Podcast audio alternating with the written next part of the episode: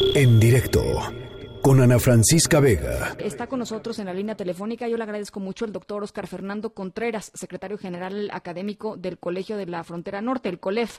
Eh, doctor, ¿cómo está? Buenas tardes. Buenas tardes, Ana Francisca. Gracias. Al contrario, doctor, pues eh, la verdad muy preocupante lo que lo que desde hace mucho tiempo hemos estado narrando eh, sobre la situación en los albergues y ahora con más pues con más razón dada la coyuntura sanitaria, ¿no?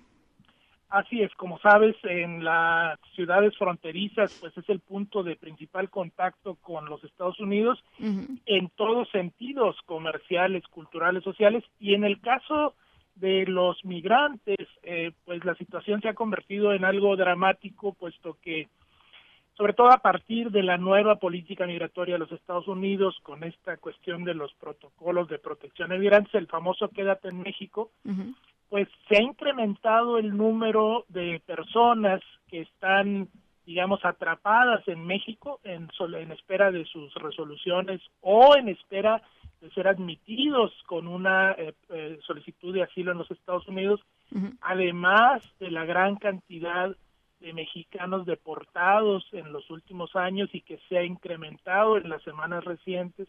Entonces, el número de personas que están en las ciudades fronterizas digámoslo así porque esa es la palabra, están atrapados en las ciudades fronterizas sin pertenecer a ellas, se ha incrementado eh, exponencialmente y ahora con la crisis del coronavirus, bueno, representan a una de las poblaciones más vulnerables. Todas las personas de la región estamos en riesgo, pero esta es una población especialmente vulnerable.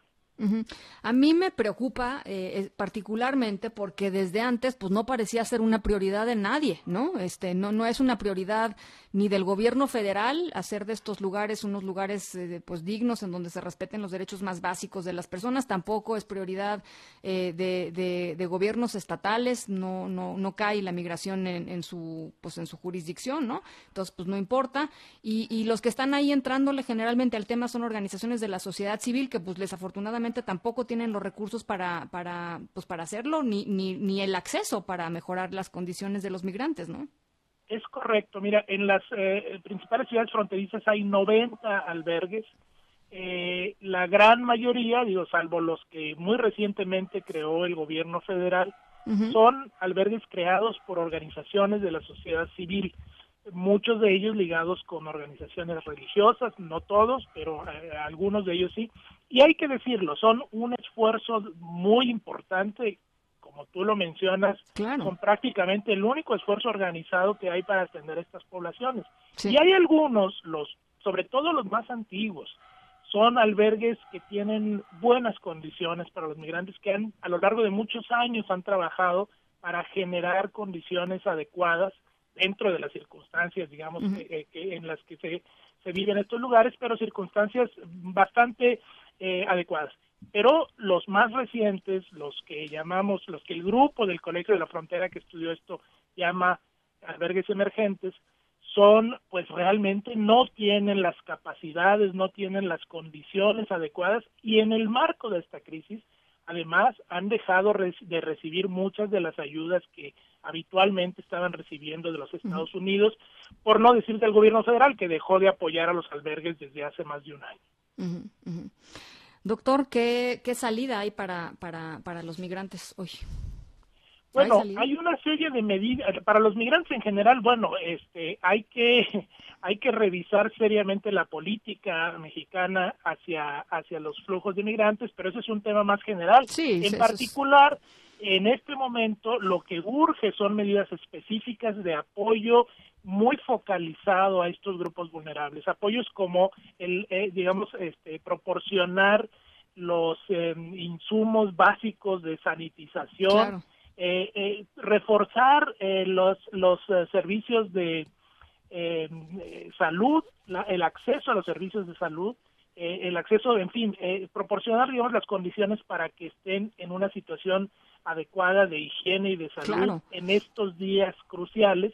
Que además se puede convertir, perdón que lo interrumpa, doctor, eh, en un problema incluso como, como hemos visto en algunas prisiones que, que desate este, pues, eh, especies de, de, motines por dentro, motines dentro de, de, los albergues, ¿no? Podría suceder, pues.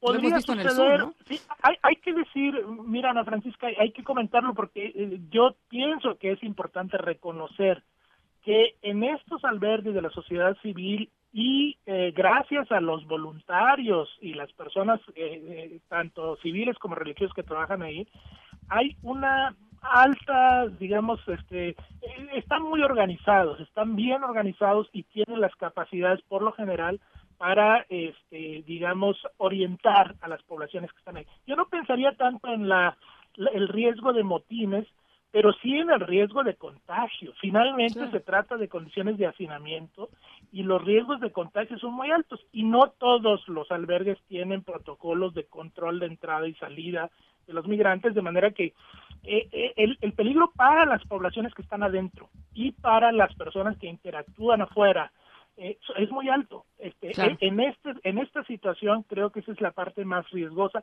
y no tanto la idea de los motines. Hay otro tipo de, de agrupación, de agrupamientos, eh, eh digamos, de, de, concentraciones de migrantes, como el caso de los, de los campamentos a cielo abierto, el caso de Matamoros. Ahí sí son condiciones distintas porque no hay organización, no hay no hay un, una, eh, un centro que los, que los esté organizando y orientando. Entonces, son situaciones distintas, pero insisto, quizá el riesgo mayor en estos momentos es el contagio, el no control de entradas y salidas de, estas personas y la, la, necesidad de continuar apoyando con alimentos, con bebidas, con vestidos, con todo lo necesario para la sobrevivencia diaria.